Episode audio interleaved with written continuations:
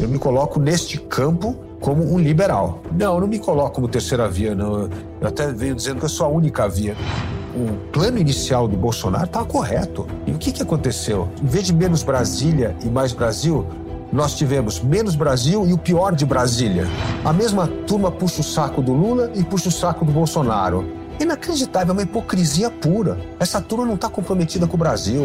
Né? É inacreditável uma decisão monocrática para soltar o Lula. É um negócio totalmente absurdo. Eu quero ter orgulho de contar para os meus filhos e netos que eu estava na trincheira lutando contra esses populistas que querem destruir isso. Esse fundo eleitoral é uma vergonha. Nós não usamos um único centavo, devolvemos 90 milhões de reais.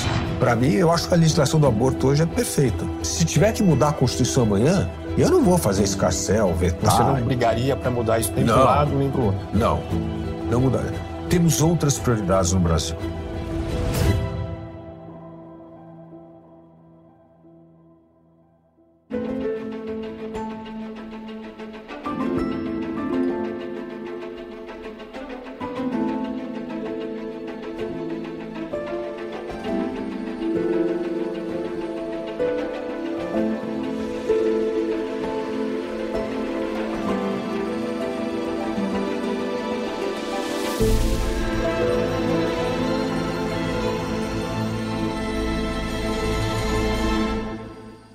Seja bem-vindo ao Contraponto, o seu programa de entrevistas que recebe toda semana para o diálogo e o questionamento convidados das mais diversas áreas, ideias e experiências. Hoje eu recebo um cientista político que é mestre em administração pela Universidade Harvard e fundador do Centro de Liderança Pública, pelo qual ele busca engajar a sociedade civil e formar novos líderes para o país. Foi também editor das saudosas revistas República e Bravo e diretor superintendente da editora Abril. Na política, ele foi filiado ao PSDB e em 2018 chegou a lançar seu nome nas disputas internas do partido para o governo de São Paulo. Bom, eu sou Bruno Magalhães e recebo Luiz Felipe Dávila, que além de tudo é pré-candidato à presidência da República pelo Partido Novo. Tudo bem, Luiz Felipe? Oi, Bruno. Prazer estar aqui com você no Brasil Paralelo. Maravilha, prazer é meu. Conta pra gente como é que você chegou até essa cadeira. Olha, é uma trajetória um pouco do que você me contou a história. Eu participei sempre do jornalismo político, escrevi livros sobre política, tive uma revista de política como República e depois criei o CLP. E o CLP foi traduzir toda essa teoria e conhecimento teórico da política para a prática. E nesses 13 anos nós trabalhamos com mais de é, eh, 5 mil líderes públicos, Uh, trabalhamos com dezenas de municípios e estados na implementação de políticas públicas e depois com a mobilização da sociedade civil para pressionar o Congresso a aprovar as reformas. Então, isso me deu uma experiência, vamos dizer assim, teórica da ciência política, prática, que é como implementar políticas públicas na ponta em estados e municípios, e também na área de mobilização, como mobilizar a sociedade para pressionar o Congresso a aprovar as reformas. E, enfim, aí faltou só uma coisa: disputar a eleição. E aí o convite do Partido Novo para eu me tornar pré-candidato à presidência da República veio em boa hora, numa hora que o Brasil está polarizado, radicalizado, e nós precisamos de uma alternativa para quebrar a polarização no país. Você se coloca como terceira via? Como é que como é que está isso na sua cabeça? Não, eu não me coloco como terceira via, não. Eu até venho dizendo nas redes sociais que eu sou a única via, no sentido de que a terceira via, na verdade, é variação sobre o mesmo tema, né? É a mesma coisa, é, uma proposta um pouquinho diferente, mas não tem assim nada disruptivo. E o Brasil precisa de uma mudança disruptiva dessa vez.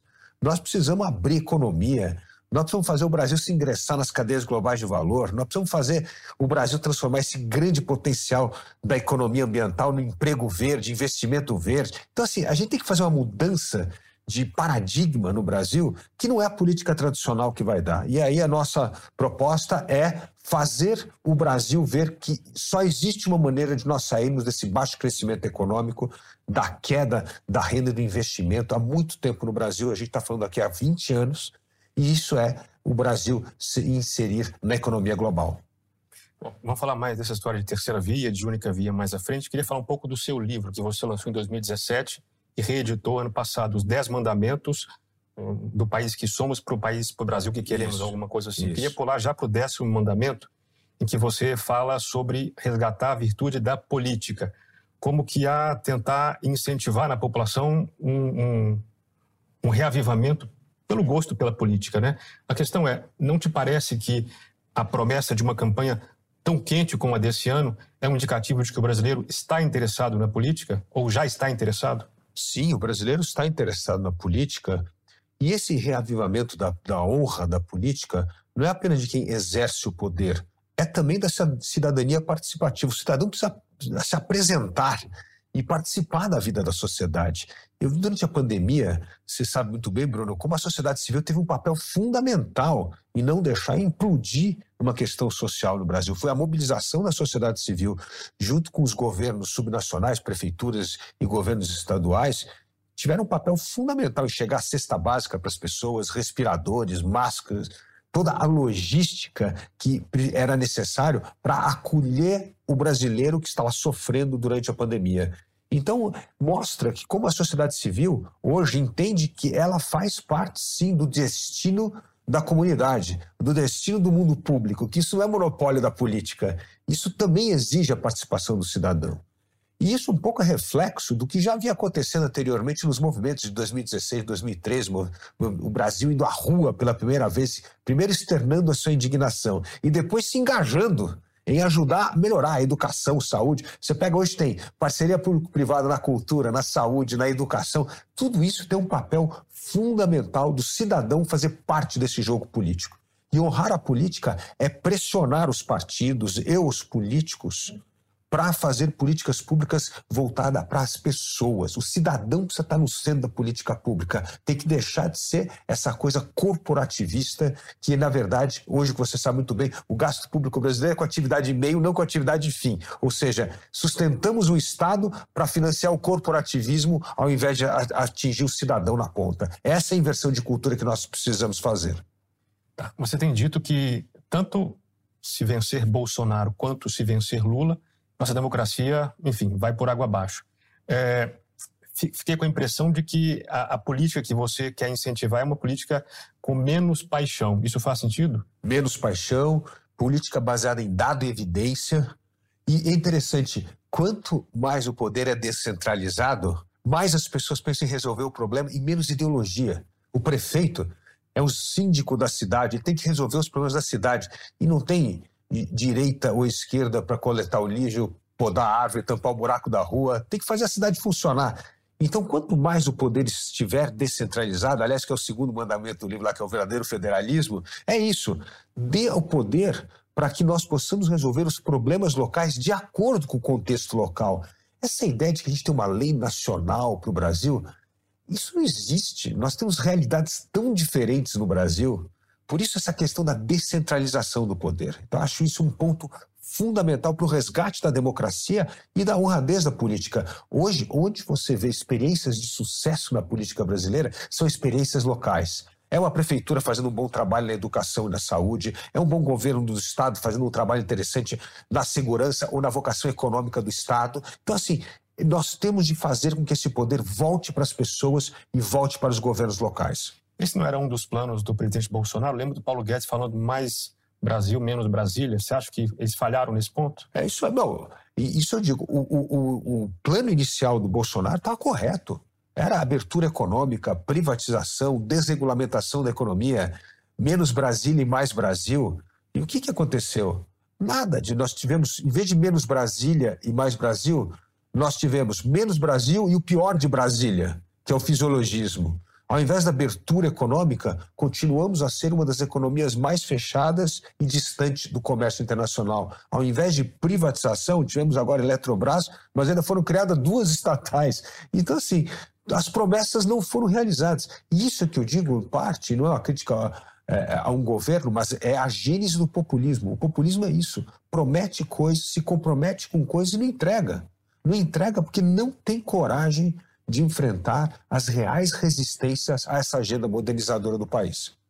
Bom, numa entrevista que você deu há uns anos atrás, quando você estava eh, se lançando nas prévias para o governo de São Paulo, aqui em 2017, é, eh, no contexto de uma pergunta em que o jornalista mencionou o seu sogro, Abílio Diniz, você disse que é, era, sim, uma das pessoas da elite do país, mas que era também uma das mais críticas a essa elite e que a elite era culpada, sim, pela situação dramática em que o país vivia naquela ocasião. E não tinha nenhuma vergonha, nenhum problema em dizer que era da elite, mas que era crítico dela. Quais são as críticas que você faz a essa elite do Brasil? Olha, essa elite empresarial do Brasil é igual o centrão político. A gente tem o centrão político e tem o centrão empresarial.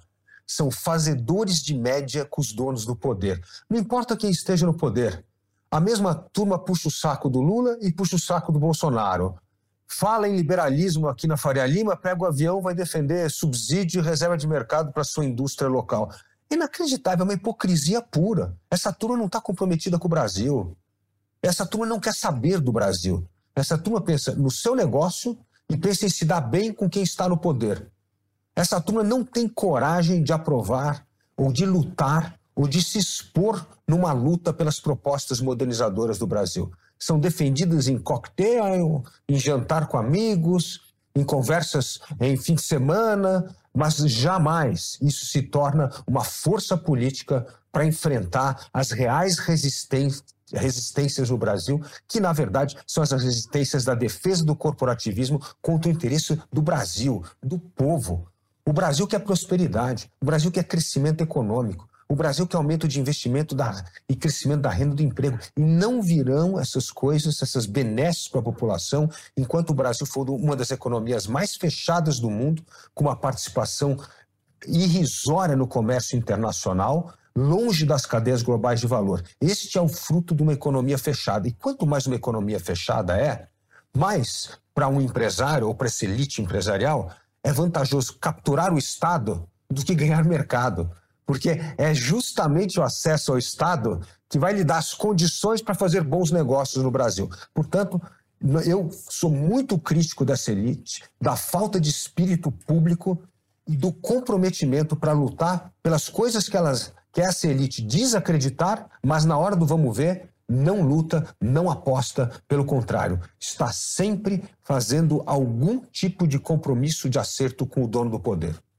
Tá. E essa elite, é, que você em parte frequenta, imagino, ela nos bastidores apoia a sua candidatura? É, aquela apoia com tapinha nas costas, mas dentro tapinha nas costas não junta nada, mas é a mesma turma que vai jantar com Lula, que janta com Bolsonaro, entendeu? Então, é um apoio, esse apoio, cá entre nós, não vale nada. Não vale nada porque é um apoio tão pequeno, tão irrisório, o que a gente precisa para se eleger é o apoio da população brasileira. Então, assim, e essa elite é fazedora de média, ela vai botar um pouquinho, vai apostar um pouquinho em todo mundo ali para fazer, para ficar bem com todo mundo, mas não tem coragem de tomar partido, de assumir uma postura, de lutar pelas ideias modernizadoras do Brasil. Como é que você pretende ganhar o apoio da população brasileira para começar a pontuar nas pesquisas? Qual é a sua estratégia? Olha, a primeira coisa é o que eu estou fazendo, é andando e conversando com as pessoas. Como eu sou o pré-candidato mais desconhecido de todos, eu preciso conversar com as pessoas, eu preciso me apresentar. Então, a primeira história é essa: é andar o Brasil. Isso que eu venho fazendo, andando o Brasil inteiro, conversando com as pessoas. E uma conversa franca, Bruno. A pergunta que eu sempre faço para todo mundo é: a sua vida melhorou ou piorou nos últimos 10 anos? E a maioria dos brasileiros fala: minha vida piorou. Então eu falo: então você vai votar em gente que piorou a tua vida, você tem que votar em gente que vai melhorar a sua vida. E aí, quando você vai entendendo por que, que a vida das pessoas pioraram, primeira coisa é o que nós falamos aqui há pouco tempo é, foi a, a seguinte questão: a economia não cresce. Se não cresce, não vai gerar emprego, não tem investimento. Então, essa é a primeira coisa, uma economia que se arrasta há mais de 20 anos no Brasil. Segunda coisa importante, a questão da educação no Brasil. Isso é uma tragédia nacional. O Brasil tem uma das piores educações do mundo, segundo o PISA, um exame lá que mensura o grau de conhecimento dos, dos jovens aos 15 anos em matemática, em ciência e línguas. Nós precisamos transformar nossa educação numa das melhores do mundo. E não é por falta de dinheiro, porque a gente já gasta 5,6% do PIB, que já é mais do que a média da OCDE. Mas por que, que nós não gastamos tanto dinheiro essa educação não é boa? Porque, de novo, como falávamos aqui no começo, gastamos com a atividade meio, com a máquina da educação e não com o aprendizado do aluno. Esse é o erro. A política pública brasileira tem que focar no cidadão, no aprendizado do aluno, e não na máquina da educação, e não na máquina da saúde. É o... E o terceiro ponto é, é que nós perdemos oportunidades toda hora. Qual é a grande oportunidade que o Brasil hoje tem? O meio ambiente. O mundo está a caminho de uma economia de baixo carbono. O Brasil é o país responsável por capturar 50% do carbono do mundo. Ou seja, nós somos a Arábia Saudita deste mundo da economia de baixo carbono. E aí o que, que acontece? A gente desmata, prejudica a exportação do agro, ao invés de trazer dinheiro para cá. 50 trilhões de dólares hoje, Bruno, é o carimbo do investimento mundial com a sigla do ASG, do ambiental, do social e da governança. O Brasil, se tem capacidade de sequestrar 50% do carbono do mundo, nós temos praticamente 50% desse investimento que deveria estar vindo para cá. E não vem por causa da insegurança jurídica, por causa da volatilidade política e, evidentemente, por causa da baixa competitividade e produtividade brasileira. Então, assim, nós temos de aproveitar essas oportunidades, elas estão aí batendo a porta e o que a gente precisa é um governo sério, capaz de enfrentar o corporativismo e fazer com que esses grandes ativos da educação, da economia de baixo carbono e abertura econômica sejam implementados para gerar real oportunidade e crescimento econômico sustentável.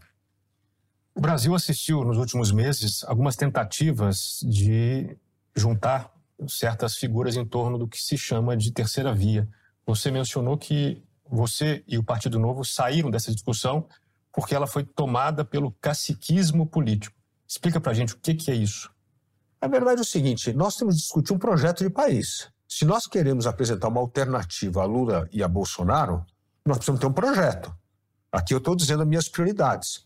Mas essas não são as prioridades dos demais partidos. Então, o que, que precisava fazer? Sentar, discutir com esses outros partidos quais são as prioridades, quais são esses projetos de país.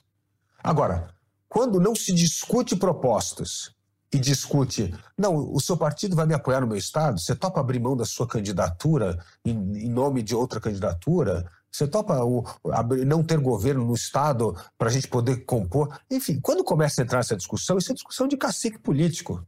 Essa turma não está preocupada com o Brasil. Mas tá isso não seria uma preliminar para começar a fazer um acordo? Não, ao contrário. Primeiro vamos ter o projeto de país, depois nós vamos pensar como acertar os palanques. Agora, se eu não, não acordamos, por exemplo, dá um exemplo. Privatização da Petrobras.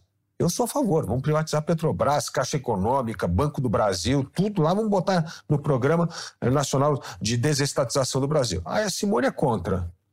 Aí uh, uh, o outro, não, talvez, o João Dória ficou naquele, não, talvez, vamos ver como é que é.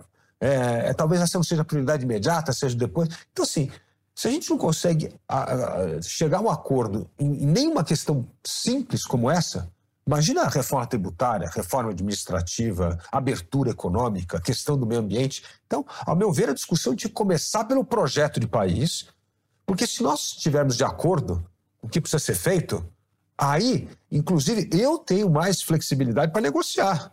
Falo, olha, poxa, realmente, olha, em nome deste projeto, não vamos ter candidato no estado tal. Abriremos mão da vaga do Senado no outro estado. Aí dá para negociar. Agora, se nós não temos um plano de voo, nós vamos negociar em cima do quê? De interesses pequenos. E é isso que aconteceu. E aí, Bruno, tem que enfatizar uma coisa: o que estragou a política brasileira, que já era tomada pelo caciquismo, mas que agravou, foi o fundo eleitoral. Esse fundo eleitoral é uma vergonha. 5 bilhões de reais. Então, qual é hoje o objetivo dos partidos políticos? Eleger deputado federal. Esse é o objetivo. Porque deputado federal traz mais dinheiro. Para ter uma partido, fatia do fundo, é? Para ter uma fatia maior do fundo e tempo de televisão. Por isso que estão rifando as candidaturas majoritárias. As candidaturas majoritárias não têm mais importância nessa equação guiada pelo fundo eleitoral. Porque, como o único determinante do dinheiro e do tempo de televisão é o, é, é o número de deputados federais, o que importa é eleger deputado federal. Então, se começa a ter um candidato que não decola, rifa o candidato, porque pelo menos com esse dinheiro dá para eleger mais dois, três deputados federais. Essa é a conversa do caciquismo. E nessa conversa eu não participo, porque essa é conversa eu não penso no Brasil. Como é que o Novo tem tratado essa questão do, do fundo? Qual que é a meta do Novo para deputados e senadores na eleição desse ano? Bom, Bruno, como você sabe, nós somos o único partido político que não utiliza o fundo eleitoral e devolvemos o dinheiro para o Tesouro Nacional. Devolvemos, no, devolvemos 90 milhões de reais. Esse dinheiro volta para o Tesouro. E voltando para o Tesouro, volta para a população volta em saúde, em educação, em moradia, em segurança pública. Nós pagamos imposto para ter serviço público de qualidade, não para usar para financiar eleição. Então, nós não usamos um único centavo. Todas as campanhas do Novo são feitas com dinheiro de doadores, pessoa física, de apoiadores, de filiados. Nossas campanhas são muito baratas. E todo mundo fala, ah, mas aí não dá para competir com os grandes partidos. Como não dá para competir com os grandes partidos? Nós elegemos oito deputados federais, temos o governador de Minas Gerais, que é o segundo maior colégio eleitoral, temos o prefeito de Joinville, temos 26 deputados estaduais no Brasil, 26 vereadores e 7, 26 vereadores e 7 deputados estaduais pelo Brasil, então a gente conseguiu. E vamos conseguir, vamos repetir este feito nessa eleição. Fazer campanha barata, enxuta, com o dinheiro dos nossos apoiadores, sem usar um único centavo de dinheiro público, e vamos reeleger o governador de Minas Gerais, Romeu Zema, vamos dobrar a nossa bancada federal, e vamos eleger certamente o dobro do número de deputados estaduais pelo Brasil afora. Então, assim, dá para fazer política séria, barata, sem usar o dinheiro do contribuinte. Como é que você se define politicamente? O Brasil hoje está um pouco dividido entre conservadores, liberais, progressistas. Você se classifica em alguma dessas denominações políticas? Eu, em denominação política, nós somos liberais, mas liberais no sentido de defender a democracia liberal. Eu falo assim, o conservadorismo é, hoje tem uma outra conotação que eu chamo de antiliberal. Não temos nada de antiliberal, ou seja, nós somos liberais, nós acreditamos no Estado de Direito, na democracia, na liberdade individual. Então, nesse sentido, eu me coloco neste campo de centro-direita como um liberal. Tá. É, nós já estamos aí a uma distância do começo da pandemia, acho que é possível fazer uma análise já dos diversos perfis políticos que ousaram gerir a crise que a pandemia acabou é, jogando sobre nós brasileiros, né? É, você se classifica nesse panorama brasileiro mais como, por exemplo, o João Dória ou como o Jair Bolsonaro? Em que sentido? Na gestão da pandemia. Não, olha, na gestão da pandemia, ali eu acho o seguinte: o que é uma questão da pandemia? Que nós precisamos olhar como foi a pandemia, não o olho com o olho de hoje do retrovisor, como as coisas aconteceram. Quando você tem uma situação inusitada, que não tem histórico passado, o único histórico que você poderia ter feito uma referência, talvez era a gripe espanhola em 1914, que é uma coisa que não tem nada a ver, mas assim, era difícil ter uma referência. Quando você não tem uma referência, o que, que você precisa ter? Uma rápida curva de aprendizado para que cada um tome a decisão adequada em cada momento. Para que isso pudesse acontecer, precisava ter paz entre o governo federal e os governos estaduais e municipais.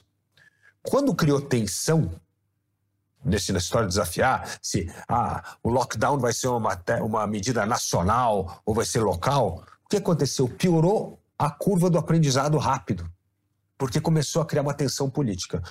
Porque qual é hoje o que a gente aprendeu com a pandemia e que é uma coisa bem do princípio liberal? Se nós tivéssemos dado autonomia local para cada localidade reagisse de acordo com o contexto local. Mas foi isso que o Supremo fez, não? Então, mas o que, aconteceu? Por causa da tensão política, por exemplo, teve, teve lockdowns completamente desnecessários. Você vai para uma cidade você tem baixa densidade, um município enorme com baixa densidade, não faz sentido nenhum ter lockdown. Agora, a cidade de São Paulo precisa ter, porque você está amontoado aqui num, num, espaço pequeno. Então, são medidas diferentes. Por exemplo, quem não fez lockdown? Joinville não fez. Nosso prefeito lá. E aumentou. Tinham 60 leitos lá, foi para 400 leitos de UTI. Então foi assim, foi um negócio. Mas ele não fez o lockdown, porque ele achou que, de acordo com o perfil da cidade, ali não era necessário aqui em São Paulo foi feito. Então, assim, eu acho que nós perdemos a capacidade de um aprender com o outro rápido.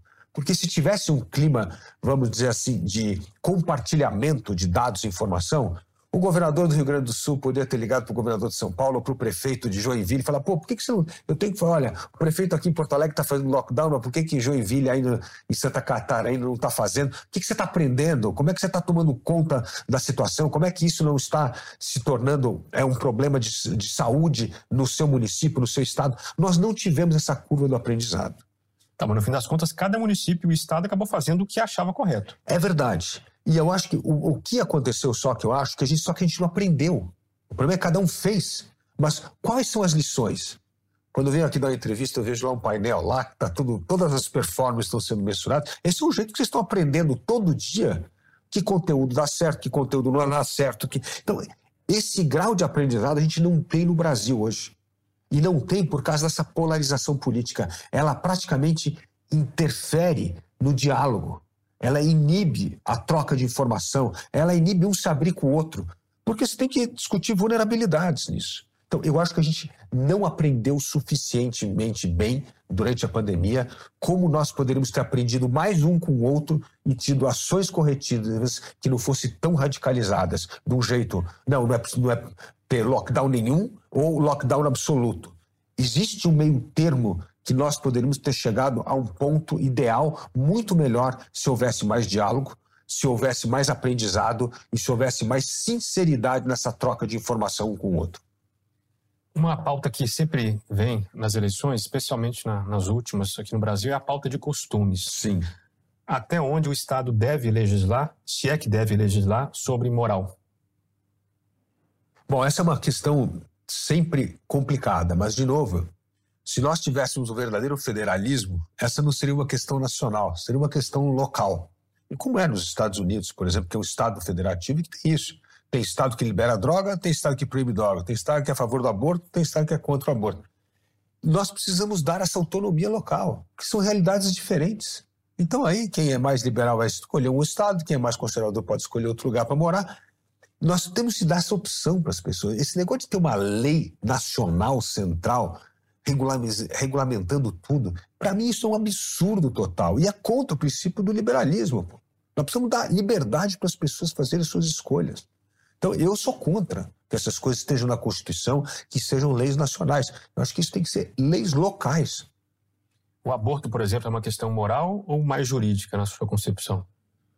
Olha, ela é uma questão moral para todo mundo, porque cada um vê o aborto de um determinado ângulo, né? Então, por exemplo, uma pessoa que é mais religiosa vê de um jeito, uma pessoa que talvez seja menos religiosa vê de outra forma, né? Por exemplo, eu, eu, pra, eu como pessoa, como um, cristão, assim, para mim, eu acho que a legislação do aborto hoje é perfeita. Acho que assim, olha, pode nessas o que estupro, violência, bebê feto anacéfalo, tal, tá, tá ok. Agora, como liberal, isso é uma emenda constitucional hoje. Se tiver que mudar a Constituição amanhã, eu não vou fazer escarcel, vetar, ir para o Supremo, criar caso. Eu entendo que essa é uma reação da sociedade. Apesar de, como indivíduo, eu ter uma opinião, eu respeito a opinião que for discutida amanhã no Congresso. Se o meu Congresso achar que tem que rever, não tem para mim, eu não vou ir contra. Eu vou continuar tendo a minha postura, mas vou respeitar a lei do país. Mas se isso fosse estadual, como é no caso dos Estados Unidos, eu acho que é muito mais saudável. Que vai ter estado que vai adotar uma postura, estados que vão adotar outra postura. E não precisa ser nacional, não precisa ter uma regra única para todo mundo. Então você concorda com, com o modo como a legislação estabelece hoje? É, não só a lei, porque o Supremo ele, ele fixou uma dessas três possibilidades, foi o Supremo quem fixou, né? E se houver um movimento, não há uma tendência em modificar esse entendimento no Congresso hoje. Isso. Você não brigaria para mudar isso nem para um lado nem para o outro. Não, não mudaria. Temos outras prioridades no Brasil. Temos prioridades é, bem mais complexas, como fazer a economia voltar a crescer, gerar renda, emprego, investimento. Nós temos que resolver a questão econômica no Brasil, porque se a gente não resolver a questão econômica, nós não vamos resolver a questão da desigualdade, da miséria, e isso são questões urgentes que o Brasil não pode mais adiar. Vamos falar um pouco sobre o novo. Quando a gente pega a, a curva de crescimento do número de filiados, nos últimos dois anos houve uma queda vertiginosa. Vocês perderam 12 mil filiados em dois anos. Isso dá, se não me engano, um quarto dos filiados. Estava em 48 mil, se não me engano, a última sondagem que eu vi, até onde contaram, estava 36 mil filiados, perderam 12 mil. O que aconteceu com o Novo? Bom, não é novidade para ninguém. O Novo viveu uma crise é, grande, é, o partido teve divisões internas importantes e parte é, do trabalho do partido e da minha vinda para o partido foi ajudar o partido, trabalhar junto com o partido para unir o partido. Porque eu disse desde o começo, se entrarmos numa eleição presidencial com o partido desunido, nós não vamos atingir nenhum dos objetivos que nós queremos para o nosso partido. Então foi feito um trabalho muito grande nos últimos oito meses de unir o partido, pacificar o partido. Agora começou a voltar o número de filiados a crescer de novo. E isso é um sinal muito importante. Eu digo que hoje nós vamos entrar na eleição dia 16 de agosto oficialmente, né, Bruno? E, é praticamente o único partido unido é o novo. Os outros é que estão desunidos.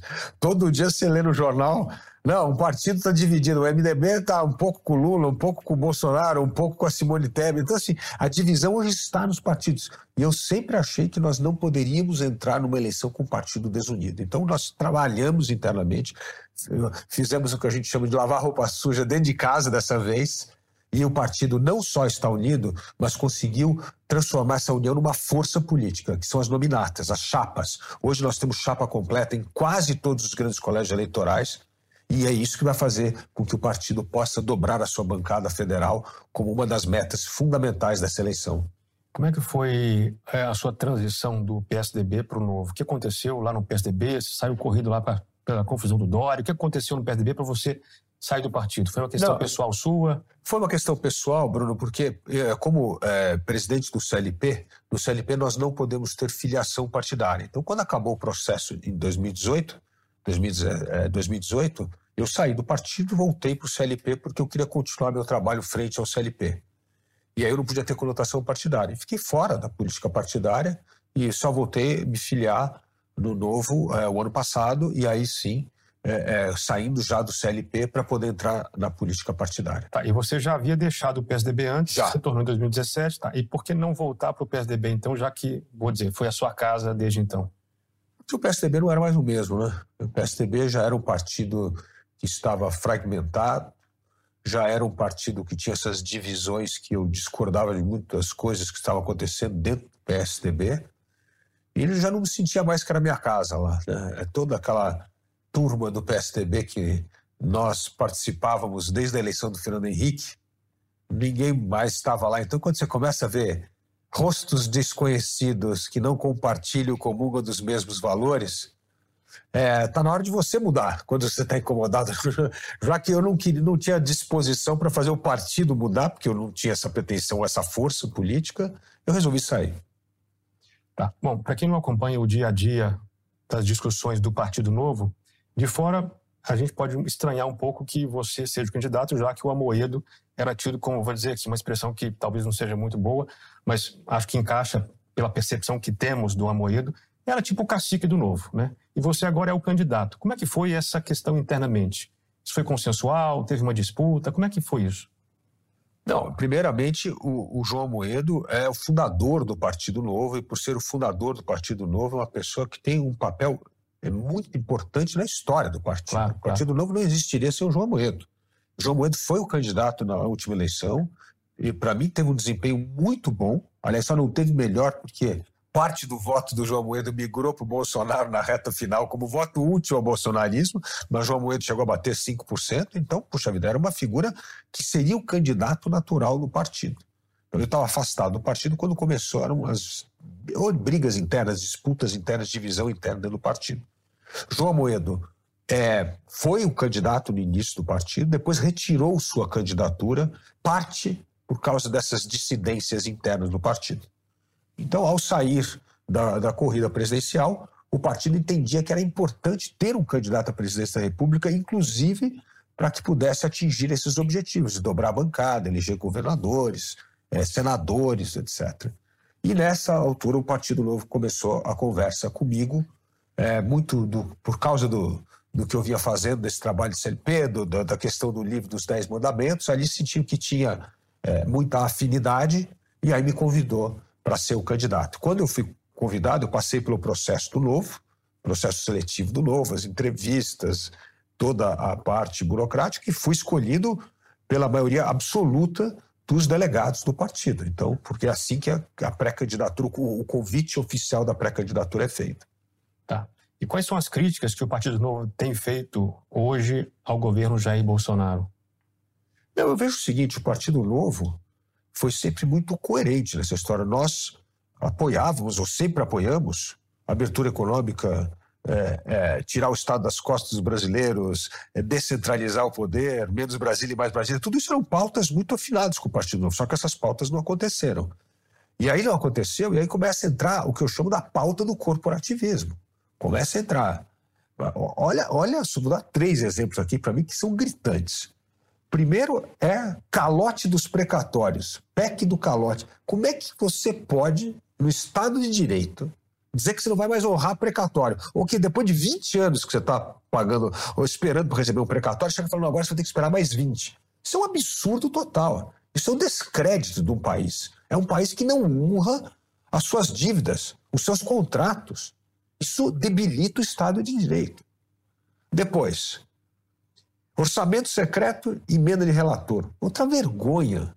Manipulação de dinheiro público para fins eleitorais. Isso não melhora a vida do cidadão. É tirar dinheiro que deveria estar tá indo para a saúde, para a educação, para distribuir verba de acordo com preferência político-eleitoral. É vergonha. Qual é, na sua opinião, a, a, a intenção de vedar o acesso à informação sobre essas emendas? Outra vergonha. Mas por que fizeram isso, na sua opinião? Por quê? Porque isso é constrangedor, está na cara. Se na hora que você olhar isso, está na cara que você está dando dinheiro não para quem precisa, mas para onde é o teu curral eleitoral. É esse o problema. E terceira PEC, essa última PEC kamikaze. Outra vergonha. Você estourar o teto do gasto, você criar despesa nova em ano de eleição, ou seja, você viola a Constituição e isso vai banalizando, banalizando o Estado de Direito, banalizando os alicerces da Constituição. Então, hoje, o novo, quando você pega a votação do novo, nós que votamos tão alinhados com essas medidas liberais do governo no começo, hoje o novo é um dos partidos que menos vota com o governo. Nós somos o 16 partido. Aliás, nós só perdemos para os partidos de esquerda dessa história de oposição. Por quê? Nós mudamos? Não, quem mudou foi o governo, que entrou na pauta totalmente eleitoreira, corporativista, de enfraquecimento dos pilares do Estado de Direito, em detrimento da sua sobrevivência política. Esse foi o erro imperdoável do governo Bolsonaro. Você acha que quem mudou foi o Paulo Guedes ou ele não tem condições de levar adiante a política que ele visava? Não, o Paulo Guedes não, não tem habilidade política, ele precisava de ter um aliado político. Né? Eu brinco que até ele tinha um grande aliado político no, na, na, dentro do Ministério da Economia, só que ele brigou, que, que era o Rogério Marinho. O Rogério Marinho era o sujeito que tinha feito aprovar a reforma trabalhista, político, tarimbado, tinha relação com o Congresso tal. Era ele que podia. Ali podia ser uma dobradinha boa. O Paulo Guedes, com seu conhecimento técnico na área econômica, e o Rogério Marinho fazendo a costura política no Congresso. Aí brigaram, e aí, evidentemente, fica uma pessoa com um perfil técnico como Paulo Guedes incapaz de costurar acordos políticos, e aí o governo, além de tudo, dá a chave da articulação política para o que há pior na política, né? que, é, é, e aí, aí sim entregar a chave do poder ao Centrão quando escolhe Ciro Nogueira para ser o, o ministro da Casa Civil. Você fala que o Brasil padece hoje com um novo PCC, né? o patrimonialismo, é, corporativismo, corporativismo, e clientelismo. Clientelismo. Explica para mim esses três itens aí dessa, desse grande mal que você aponta e se isso toca o, a essência do nosso drama nacional hoje. Com certeza. Bom, patrimonialismo nós podemos pensar justamente na Lava Jato, a corrupção. Né? É exatamente isso. A, a, o que a Lava Jato fez? Desvendou o grande crime da corrupção no alto escalão, né? Poder público, aí presidente da República, junto com empreiteiras locupletar o Brasil. É isso que aconteceu com a Lava Jato. A Lava Jato foi isso. Você fazia obra, você fazia aeroporto. Não, mas o importante era a, o custo da obra, porque era ali que você arrancava dinheiro das empreiteiras e financiava a campanha política. Enfim, negócio totalmente absurdo. E não era o operador do aeroporto que é o que deveria ter ganho, como é hoje, né? Hoje em dia, precisa, hoje em dia o que, que você fez? Você trouxe agora os operadores de aeroporto, a, a, a, a empreiteira é apenas uma que faz a obra, mas quem vai gerir o aeroporto é, é, é a, é a, empresa responsável por isso. Então, assim, foi montado um esquema para roubar o Brasil, assaltar o Brasil. Então, isso mostra que o patrimonialismo é, na verdade, o ralo por onde o dinheiro vai embora para o bolso de poucos, esses que se apoderaram do Estado, e, e, e não vai para as pessoas. Esse é o dinheiro que a gente está deixando de mandar para a saúde, para a educação, para a moradia, para a segurança. Esse é o assalto que foi feito. Então, a Lava Jato é, desvenda isso. Muitos desses é, culpados acabam presos, e isso praticamente agora estamos uma inversão de valor. Agora, esses são os ladrões são os inocentes e quem os prendeu é culpado. Como é que você explica essa inversão? Por que, que a gente está passando por essa mudança assim rápida? O Supremo apoiava a princípio a Lava Jato e de repente começou a anular processos. Mas, Bruno, aí, qual a leitura aí, que você faz disso? É isso que a gente estava falando aqui. esse negócio do, do PCC está tão arraigado na cultura política brasileira, e está tão arraigado com essa parte da elite econômica, que desmantelar isso é quase que acabar com o Brasil, que é o Brasil que esses caras mandam no Brasil há muito tempo. É o famoso livro do Raimundo Faoro, lá, Os Donos do Poder. É isso aí, cara. Isso chegou no Supremo, é isso? Chegou em todo lugar. Né? É inacreditável uma decisão monocrática para soltar o Lula. É um negócio totalmente absurdo. Isso aí tem que ser. Primeiro, eu sou contra a decisão monocrática do Supremo. Acho que o Supremo tem que agir como um colegiado. Você é o guardião da Constituição. Isso aqui são. Você tem que se manifestar nos autos com a defesa e a defesa no seu, no seu parecer em preservar a Constituição. E não essas opiniões pessoais. Ah, você cai numa. É, se você cair é, é, é, é num grupo do Supremo, capaz que ali seja condenado. Se cair no outro, é solto. O que, que é isso? Isso é insegurança jurídica no Brasil. E o Supremo tem que dar o tom. Agora, eu não culpo só o Supremo, não. Porque parte da judicialização da política é fruto da política. Cada votação que perde leva para o Supremo, provoca o Supremo para decidir a constitucionalidade ou não. Quem está causando esse caos no Supremo é a política, que é incapaz de aceitar as vitórias e derrotas de um processo político. Se tudo nós judicializarmos, é muito ruim para a política. Parece que nós não temos maturidade de resolver as nossas diferenças no campo da política. Então, primeira coisa, o patrimonialismo é isso, é essa corrupção doentia no Estado brasileiro que cria esse conluio entre o setor, parte do setor público e o setor privado. Péssimo, precisamos resolver isso.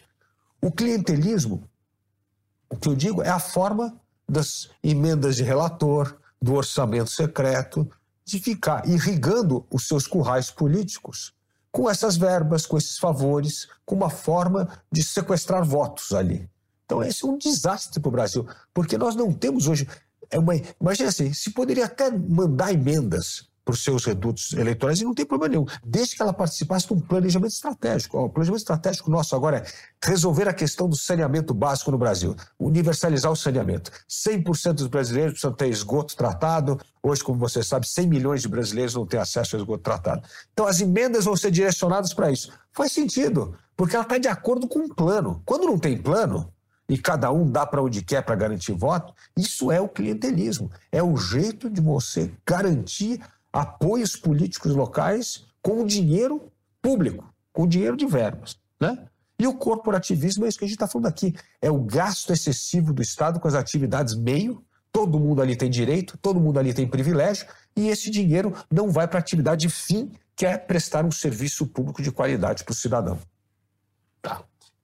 Muito bem. Esses três problemas devem começar a ser atacados, mas toda grande viagem começa com o primeiro passo. Qual o primeiro passo para começar a resolver isso? A gente tem dificuldade de entender como é que resolve isso, né? Já estão há tantas, tantas décadas ou séculos padecendo desses problemas. E qual é o primeiro passo, na sua opinião, para debelar esse problema? Dois passos importantes. Primeiro, traga a sociedade para o jogo. Mobilize a sociedade para entrar nesse jogo toda vez que a sociedade está mobilizada em torno de alguma coisa que ela entende que é importante para ela, ela pressiona o Congresso e o Congresso aprova. Esse mesmo Congresso fisiologista, corporativista, clientelista, aprovou a reforma trabalhista, aprovou a reforma previdenciária, aprovou o novo marco do saneamento. Então, assim, quando a sociedade entende como aquilo é importante para a vida dela, ela se mobiliza. A primeira coisa que nós temos de fazer, o presidente da República é capaz de mobilizar a sociedade, mostrar para a sociedade qual é o ganho que ela vai ter em lutar por aquela reforma estruturante do Estado? Então, essa é a primeira coisa vital. Segunda coisa, começar a tirar esse Estado pesado da vida das pessoas. Daí a importância das privatizações. Por que, que privatização é importante? Porque aumenta a concorrência. A ideia da privatização é aumentar a concorrência. Eu gosto sempre de citar o um exemplo, Bruno, na telefonia. Nós tínhamos uma Petrobras do telefone, chamada Telebrás. Aí o que aconteceu? Nos anos 90, o telefone era tão caro. Você é muito moço. Se você perguntar para teu pai lá, o cara tinha que declarar imposto de renda. Lá, olha, eu tenho uma linha telefônica, um terreno e um carro, porque era quase que um produto. Naquela época de era cerca de dois mil reais, mais ou menos. Exatamente. Tinha gente que vivia de aluguel de linha telefônica. O que é isso? Monopólio do Estado. Ineficiência. Telefone para poucos. Aí o que aconteceu? Privatizou o setor, a concorrência cresceu, hoje todo mundo tem o telefone no bolso. Tem que fazer isso com saneamento, tem que fazer isso com educação, tem que fazer isso com infraestrutura no Brasil. Dá certo. Por que, que nós não olhamos o Brasil que dá certo e escala os exemplos? Está aí um exemplo da importância da privatização.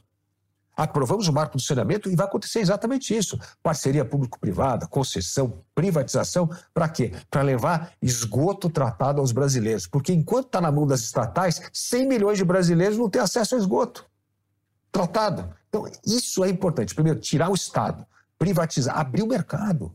Nenhum país do mundo ficou rico sem estar engajado no comércio internacional. Nenhum país.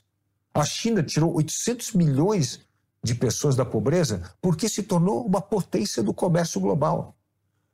A Coreia do Sul, que tinha uma renda per capita em 1980 um pouco menor que a do Brasil, hoje é seis vezes maior que a nossa. Por quê? Porque se tornou uma potência no comércio global. E nós não. Ficamos com essa reserva de mercado, mercado fechado, para esses poucos empresários ganhar dinheiro com o mercado doméstico e esquece do mundo. Então, se nós fizermos essa agenda da abertura econômica, das privatizações, de descentralização do poder, devolver poder para estados e municípios, arejar, a sociedade vai tomar conta do resto. A sociedade engajada vai ajudar a resolver os problemas locais e os problemas nacionais. Então tem que trazer a sociedade para o jogo e tirar o Estado das costas do brasileiro que empreende, que trabalha e que investe. Qual que é a sua posição em torno da bola dividida do tema da confiabilidade das urnas eletrônicas hoje? Não, eu acho isso um total absurdo.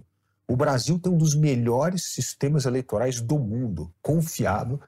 Sempre nós temos aqui, inclusive, monitores, auditores internacionais das nossas eleições. Nós temos há 25 anos a urna eletrônica, nunca teve uma acusação comprovada de fraude que mudou o destino da eleição. Nunca. Pelo contrário, nós temos eleições limpas, regulares, periódicas. Aliás, eleições limpas, regulares e periódicas, que o Bolsonaro foi eleito durante 20 anos nesse sistema e nunca reclamou. Agora que ele está inventando essa história de papel. Então, assim, é um negócio inacreditável. Porque não é um ataque à urna eletrônica, é um ataque à legitimidade da eleição. E eleição é um pilar fundamental da democracia, da alternância de poder, da escolha do cidadão dos seus representantes. É um absurdo hoje ter um questionamento sem em fundamento nenhum de um presidente da República que, como presidente, tem que ser guardião das instituições e da Constituição em questionar a legitimidade das urnas. Isso é um total absurdo, que não tem nada a ver com a necessidade periódica de fazer com que as urnas sejam cada vez mais seguras. Cada ano tem que rever os programas, as questões, os procedimentos de segurança, porque, como a gente sabe, a tecnologia está mudando numa velocidade muito acelerada e precisa ser auditado, revisto, trazer mais hackers para tentar quebrar o sistema como o Supremo vem fazendo. É isso mesmo, nós temos que aprimorar o sistema eleitoral, eu sou super a favor. Agora, questionar a legitimidade das eleições, isso é um total absurdo. Do ponto de vista do cidadão, que tem lá suas razões para desconfiar do Estado, você é de um partido liberal, e eu imagino que, te, que, te, que, que apoie essa desconfiança do Estado, esse ceticismo em relação ao Estado e aos seus servidores. Não te parece que esse cidadão tem o direito de desconfiar dessa urna? Já que ele não consegue entender o mecanismo interno daquela urna? É, é uma coisa. A questão da urna eletrônica é uma coisa para especialistas. Todo cidadão pode. Você pode desconfiar do seu médico, você pode desconfiar do professor. Da, pode trocar de médico pode trocar. Quiser. Né? Eleição é um sistema que é uma questão técnica. Por isso que eu acho que todas as perguntas têm que ser respondidas da forma mais clara possível. Mas se isso é um problema, que todas as emissoras não vão lá fazer uma grande reportagem de como é que funciona o sistema, a questão de segurança. Por que, que a imprensa livre não vai fazer esse questionamento? Por que, que o próprio cidadão pode pedir lá no direito à informação, quer entender detalhadamente como é que funciona o sistema? E acho que o, cidadão que tem essa aflição tem que ter acesso a essa informação, tem que ter as explicações, tem que ter embasamento, como é que funciona. Olha, que faça um teste para ver como é que é o voto da urna. Acho que tem que ter tudo isso. Agora, questionar a legitimidade das eleições, isso é um total absurdo. Nós temos eleição limpa no Brasil há 25 anos e ninguém questiona isso. para melhorar, aprimorar o processo. Não me sinto seguro na urna. Então, eu quero ir ao TSE para entender como esse sistema funciona, inclusive para dirimir dúvidas e eu me sentir mais seguro como cidadão. Ok. Mas colocar em risco a legitimidade das eleições aí não dá. No, no primeiro mandamento do seu livro, você põe a questão do parlamentarismo como Sim. uma solução para crise entre os poderes. Explica melhor por que, que o parlamentarismo nos ajudaria a organizar um pouco ali Brasília. Olha, Bruno, por uma razão histórica, o Brasil não adotou o presidencialismo pelas virtudes do presidencialismo. Quais são as virtudes do presidencialismo? A divisão do poder entre executivo, legislativo e judiciário e a fragmentação do poder entre governo federal e estados. É o federalismo com a divisão dos poderes. No Brasil, nós escolhemos o presidencialismo justamente para concentrar o poder nas mãos do presidente. Então, é, é, exatamente. Nós escolhemos o presidencialismo não pelas suas virtudes, mas pelo seu maior defeito, que é a concentração de poder na mão do governo central. E aí o personalismo do poder. Então, o que nós queríamos, na verdade, era a continuação da monarquia. Aliás, muito mais do que a monarquia, porque na monarquia quem mandava era o parlamento, o rei era o poder moderador. Agora não, nesse presidencialismo, quem manda é o presidente e depois os outros poderes são subalternos. Aí com o tempo isso vai mexendo um pouco essa redistribuição do poder constitucional, mas ainda o presidente no Brasil ainda tem essa concentração de poder. A gente está até hoje falando do slogan de menos Brasília e mais Brasil. Por quê? Porque existe uma concentração excessiva de poder em Brasília e existe uma concentração de poder excessiva na mão do executivo. Então, isso cria o que eu chamo do personalismo político. E o culto ao personalismo político é o caminho para o populismo. Então, é um sistema viciado. E aí, outra coisa que tem de ruim. Toda vez que você tem um presidente que incorre em algum crime ou alguma coisa, é sempre um processo muito traumático a remoção do presidente do poder, como é o caso dos processos de impedimento. Portanto, o que, que o parlamentarismo traria de vantagem, ao meu ver? Primeiro, que governos bons vão continuar a ser reeleitos enquanto eles estão prestando serviço, serviço para a população. É um eterno plebiscito sobre se o governo tem poder ou não. Segundo, que um governo que não cumprir as promessas pode perder o voto, ter um voto de desconfiança e perder o poder e convocar outra eleição. E terceiro, que se o governo for ruim, você remove o governo de forma não traumática, convocando eleição. Mas o que, que eu sempre falo? O parlamentarismo para funcionar e o presidencialismo para funcionar, nós primeiro precisamos fazer uma reforma do sistema eleitoral. Nenhum país é governável com 32 partidos políticos, 28 partidos políticos. Isso não existe. Nós precisamos reduzir o número de partidos. Daí a importância do voto distrital, daí a importância da cláusula de barreira, da importância de proibir as coligações proporcionais. Então, nós, a gente está avançando nessa legislação, mas eu ainda acho que falta o voto distrital e falta aumentar, aumentar a, a barra da cláusula de barreira. Aí eu acho que nós podemos pensar que sistema de governo nós queremos. Eu sou, por exemplo, particularmente favorável ao parlamentarismo. Como é que você avalia aquela declaração de um ministro do STF de que no Brasil hoje vivemos um semipresidencialismo com poder moderador pelo STF? Olha, na verdade, não tem vácuo na política. Toda vez que você tem um executivo fraco, o Brasil está à deriva, esse poder migra para o legislativo e para o parte do judiciário. Se você se recordar, logo no início da redemocratização do Brasil, em 1985, o Congresso era o todo-poderoso e o presidente Sarney era fraco. Aliás, o Congresso era todo poderoso, não só todo poderoso, ainda foi o Congresso Constituinte, ainda deu uma nova Constituição ao Brasil. Então, esses desequilíbrios, desarmonia de poder acontece quando você tem um poder fraco e os outros dois acabam ocupando o vácuo e sendo mais forte. Então, hoje nós vivemos um governo fraco, um governo à deriva, o, o país à deriva, e, portanto, aumentou o poder do Congresso e aumentou o poder do Judiciário por causa dessa judicialização do processo político. Ao passo, no momento que nós vamos ter um presidente capaz de retomar as rédeas do poder, da norte ao Brasil, haverá um reequilíbrio de forças entre executivo, legislativo e judiciário. O problema é que hoje é isso. Esse desequilíbrio fez com que dois poderes, do legislativo e judiciário, aumentassem muito mais do que hoje é o poder executivo. Você estava reclamando que o, o, nosso modelo de presidencialismo ele dá um foco excessivo, uma força muito grande para o executivo, e agora diz que o executivo é fraco. É, Como é que você. Não, é fraco nesse, nesse momento, porque o governo está deriva. O governo não tem prioridade. Quando circunstancialmente governo... fraco hoje. Circunstancialmente fraco. Esse governo não tem prioridades claras. Esse governo deu a chave do poder para o centrão fisiologista para sobreviver politicamente e disputar uma eleição. Então, é, foi uma escolha. Então, isso enfraqueceu. Agora, no momento que você tem um governo que dá o norte, esses poderes vão voltar a se equilibrar novamente. Os servidores públicos têm uma certa má vontade ao olhar para o Partido Novo, porque é um partido liberal que usualmente faz críticas muito acerbas, muito fortes, algumas muito justas, inclusive, ao, aos servidores públicos brasileiros. No, num dos mandamentos do seu livro, você fala em meritocracia. É, como seria isso? Como é que isso seria implementado na prática? Muito de acordo com a atual reforma administrativa. Nós precisamos mensurar o desempenho dos servidores isso é fundamental para valorizar os bons servidores. Essa experiência minha de três anos de CLP, Bruno, eu posso dizer para você que quantos bons servidores eu vi ralando para fazer funcionar o hospital público, a escola pública, a, a moradia, mesmo uma secretaria, muita gente boa trabalhando. Essas pessoas precisam ser valorizadas. E essas pessoas, esses bons funcionários, são favoráveis à mensuração de desempenho. Porque o que acontece hoje no Brasil? Como é que é o critério de promoção no setor público? É tempo de serviço.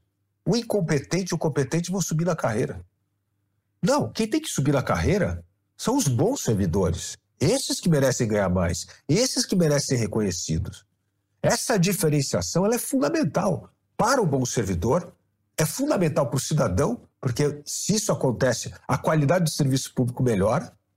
E nós temos de parar com esse negócio de aumento de privilégio, de benefício de, de certas categorias. É, é, tem cabimento o judiciário no Brasil custar 1,3% do PIB? O judiciário mais caro do mundo? Tem cabimento você pegar o Congresso Nacional? Olha só o que eu vou falar para você hoje aqui. Você pegar o Congresso Nacional, zerar o salário de todos os deputados, zerar a verba de gabinete de todos os deputados e senadores. Nós ainda temos o parlamento mais caro do mundo. Tem cabimento? Não tem cabimento. Então, a crítica, ela é feita a isso. Nós temos um Estado que não cabe no bolso do brasileiro. Não cabe no PIB do Brasil. E o que nós precisamos é ter um Estado que preste serviço de qualidade para o brasileiro. Portanto, o que nós queremos é valorizar o bom servidor público a reforma administrativa, o corporativismo do setor público diz assim: ah, isso aqui é para penalizar o servidor. Não, é para valorizar o bom servidor. Nós queremos o reconhecimento do bom servidor.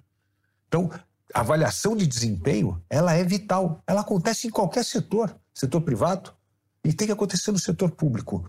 Sempre com critérios não subjetivos, mas como é que isso está impactando a melhoria do serviço público para o cidadão. Então, a meu ver, esta é uma reforma vital para nós mudarmos este enfoque do serviço público voltado para essa atividade meio, pela pressão do corporativismo do setor público e voltada agora para o cidadão, para prestar serviço de qualidade para o cidadão brasileiro. Em 2018, você coordenou a campanha do Geraldo Alckmin para presidente da República. Ele terminou com 5%. Não, não parece que foi uma campanha muito bem sucedida. O PSDB venceu duas eleições com o Fernando Henrique ficava ali em segundo, sempre ali, brigando com Lula, etc. É, que lições você tira dessa campanha para a sua campanha deste ano? Bom, primeiro que a campanha de 2018 foi uma campanha plebiscitária, né? Era uma campanha. Quem era o antipetista que ia tirar o PT do poder? É muito influenciado pelo processo de impedimento da presidente Dilma. E o PSDB, que tradicionalmente ocupou esse espaço, perdeu esse espaço para Jair Bolsonaro em 2018. Por que você acha que perdeu? Quais as razões? Primeira razão que o PSDB não foi enfático nesse antipetismo. O PSDB ficou ali em cima do muro. Nós, a, do, o Bolsonaro foi enfático, sempre se colocou do lado do antipetismo. Então, ele foi ganhando legitimidade nesse discurso. O PSDB era aquela coisa morna. Não, que, o que as pessoas queriam naquele instante era preto no branco quem é a favor e quem é contra. Então, esse meio termo não funcionou. Então, a primeira coisa ruim. Segunda coisa foi essa enorme aliança política que, que Geraldo Alckmin construiu, que era visto como um grande ativo político, e foi um desastre. Porque quando você tem uma grande aliança, você não consegue apresentar mudanças transformadoras para o país. Ingessa muito. Ingessa demais. É essa, por isso que eu estou dizendo que eu não sou da terceira via. A terceira via está engessada nisso. É isso que eu falei no começo do nosso papo. Nós não discutimos um plano de governo. Começa já a negociação da aliança antes de discutir o propósito dessa aliança. E aí, você fica em cima do muro. É, é, é o que eu falo, pô, como é que pô, a Simone Tebet, que eu gosto dela como senadora até, mas como é que a Simone Tebet vota a favor dessa PEC kamikaze? Se ela disse que quer mudar o Estado, quer mudar o Brasil, quer reformar, as coisas acabam não, não, se encaixando. E aí, quando você vai ver, tem tanta negociação política, sempre o que é sacrificado são as reformas modernizadoras do país. Então, este foi um outro erro que nós fizemos, uma ampla aliança, achando que isso garantiria, entre aspas, a governabilidade e, no fundo, afunda a eleição, porque todas as pautas modernizadoras do Brasil ficam mornas, ficam em cima do muro, fica aquela coisa meio indecisa. Aí o eleitor fala, isso aqui não significa nada para mim. Aí vem o outro, candidato aquele tempo, que era o Jair Bolsonaro, e coloca as coisas no preto e branco fala, pô, esse cara aí tá falando o que eu acho que é o, que, que é o certo. Enfim, e aí foi uma eleição plebiscitária nesse sentido, e aí o PSDB estava completamente descolado do que essa população estava pedindo. Então não era negócio de grande orquestração de alianças de partido e não se posicionou fortemente como partido antipetista, como havia feito no passado. Bom, você conhecendo o Geraldo Alckmin como conhece, você o tem como amigo, é, e reconhecendo que o PSDB não foi suficientemente antipetista, nessa fase, pelo menos, da sua história. É uma surpresa para você que Geraldo Alckmin seja o vice do Lula esse ano? Olha, é uma surpresa e eu, como disse já, eu fiquei muito triste com a decisão do Geraldo. Porque o Geraldo, a vida inteira, foi um político que defendeu a lisura da gestão pública, defendeu as reformas estruturantes do Estado, combateu o PT. Então, quando você pega uma pessoa que tem uma reputação dessa na política e empresta a sua reputação para o Lula, né, que é um negócio inacreditável, é, para mim, ao invés disso ser uma prova de é, desprendimento público para se criar uma grande aliança em torno da defesa da democracia, como o Geraldo costuma dizer, eu acho o oposto. É emprestar a sua reputação para uma pessoa que tem uma reputação manchada na história política brasileira, que sabotou todas as reformas modernizadoras do Estado brasileiro, que foi o autor do maior escândalo de corrupção na história do Brasil e que, como dizia os reis bourbons da França, não esqueceu nada e não aprendeu nada durante esse período que esteve afastado do poder. Portanto, uma pessoa absolutamente incapaz de fazer o Brasil voltar a crescer e de salvar a nossa democracia de mais uma derracota, que é o que vai acontecer se é, Lula chegar ao poder. Você conversou com Alckmin sobre essa decisão dele? Chegou a conversar? Conversei, não, não sobre a decisão, não. Eu, eu falei com ele um pouco antes da tomar a decisão e me surpreendeu muito. Você tem uma série de vídeos na internet sobre grandes líderes nacionais. Um deles você aponta o Fernando Henrique Cardoso. Qual foi na sua opinião, o maior legado dele para o país? Ah, o fim da inflação, plano real, com certeza. Ali você vê como, de novo, essa combinação do técnico da economia com a habilidade da costura política. Né? Trouxe um time extraordinário ali de, de Mar Baixa, Persuarida, André Lara Rezende, Pedro Malan, Gustavo Franco, montou um timaço de técnicos que tinha que explicar para o político os fundamentos do plano, para o político poder explicar para a população e para o Congresso Nacional. Então, a mudança no Brasil só vai acontecer quando você tiver cabeças técnicas de alta qualidade, com cabeças da política capaz de traduzir isso em voto e principalmente em convencimento para a população. Essa foi a grande lição do Plano Real. Ali foi uma junção do que havia de melhor na política com melhor na economia em torno de um plano, de um projeto para o país. O projeto para destruir a hiperinflação no Brasil, para acabar com a inflação e aí sim começar a fortalecer as instituições democráticas e preparar o terreno para a retomada do crescimento econômico e da inserção do Brasil na economia global. no, no já, já existe seu plano de governo. O seu livro não é o seu plano de governo. O seu livro fala do país, mas não é bem o plano do novo, né? É verdade. Mas tem muitos pontos de contato, eu imagino, né? Sim. No sétimo mandamento, você fala da educação. Fala em educar os brasileiros para o mercado, para a globalização, uma coisa assim. Bom, isso te coloca já numa discussão que os pedagogos é, travam sobre os fins da educação, os objetivos da educação. Ela visa, sobretudo, o indivíduo prestar serviço ao próprio indivíduo que se desenvolve ou ao mercado, à sociedade, enfim. É mais individualista ou coletivista? Isso parece colocar você no segundo time, ou seja, preparar o brasileiro para a globalização. Essa percepção está correta ou não? Sim, pela seguinte coisa: qual é a função da educação? Tem a parte de você ser um cidadão melhor e né, poder participar do mundo político público. Mas o segundo é aumentar a produtividade do trabalhador brasileiro, é fazer com que o trabalhador consiga disputar os empregos que existem. Porque nessa sociedade do conhecimento que nós estamos, o que, que nós vamos fazer com 48% dos nossos jovens que não terminam o ensino médio, Bruno? Nós vamos criar um eterno Bolsa Família para eles? Porque não vai ter emprego para eles. Nessa sociedade do conhecimento, o que nós estamos dizendo é que a informatização, a tecnologia, vai continuar destruindo empregos de baixa capacitação e criando novos empregos em pessoas que têm capacitação maior. E para isso é preciso educação, é preciso conhecimento. Então nós precisamos pensar que a educação é um processo pelo qual o jovem precisa sair aprendendo uma profissão para ele poder disputar esse novo mercado. Porque senão é um desinteresse pela escola que é o que está acontecendo com os nossos jovens. Então, o que, que nós temos de fazer? O que, que eu coloquei no nosso plano de governo? Focar na educação básica. Nós temos que resolver a questão da educação básica no Brasil. Nós estamos entre as 10 piores sistemas educacionais do mundo, de acordo com o PISA. Nós temos que colocar o Brasil entre os 20 melhores em sete anos. E nisso, Vamos ter que investir sim na educação da primeira infância, na alfabetização plena das nossas crianças. Como você sabe, depois da pandemia, 40% não está devidamente alfabetizada. Escola a tempo integral e o ensino técnico e profissionalizante para os jovens do ensino médio, para eles serem ali com uma profissão.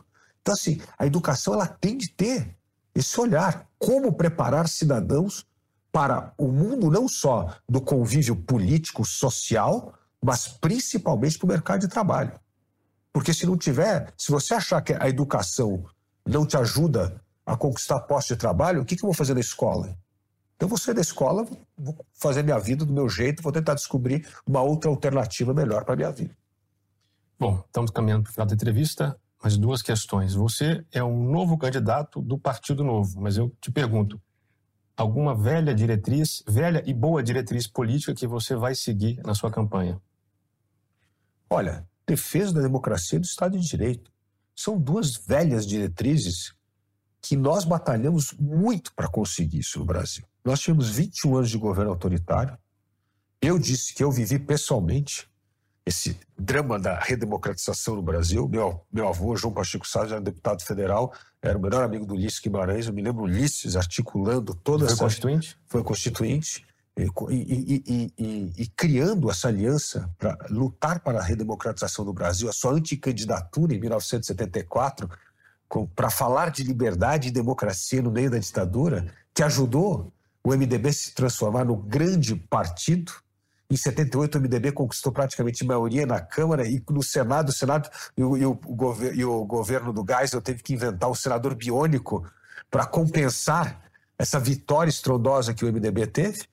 Depois de 84, nós tivemos direta já. Em 1985, a eleição do Tancredo Neves. Então, é um processo. Então, essa defesa da liberdade, democracia do Estado de Direito, ela é muito importante. E ela vem sendo banalizada por esses governos populistas que vêm destruindo os fundamentos da democracia, do governo constitucional e do Estado de Direito. Eu não quero ser o pai e o avô que vou ter que explicar para os meus filhos e netos: a ah, democracia acabou de novo no Brasil. Olha, Tivemos aí um período de democracia, agora voltamos a ter um populismo exacerbado, um governo antiliberal desastroso para a história do Brasil. Eu quero ter o orgulho de contar para os meus filhos e netos que eu estava na trincheira lutando pela democracia, pela liberdade de expressão, pelo Estado de Direito, pela Constituição, e lutando contra esses populistas que querem destruir isso. deslegitimando as eleições, deslegitimando a Constituição, debilitando o funcionamento das instituições as instituições constitucionais do Brasil. Nós não podemos tolerar isso. Esta é uma eleição que está em risco, sim, a democracia, o Estado de Direito, e se nós formos negligentes com o nosso voto, nós estamos votando para o fim da democracia, para o fim da economia de mercado no Brasil. Muito bem. E a última, o que, que faz o Luiz Felipe feliz hoje?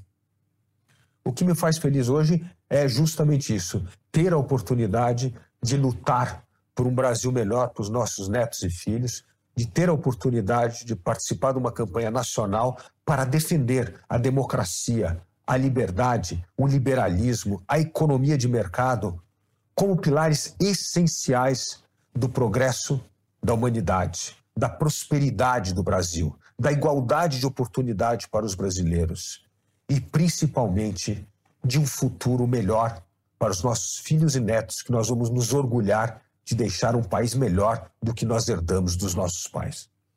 Felipe, muito obrigado pelo seu tempo. Bruno, muito obrigado a você. Papo. Muito obrigado. Boa sorte. Obrigado. E a você que chegou até aqui, muito obrigado pela sua audiência. Nos vemos no próximo Contraponto.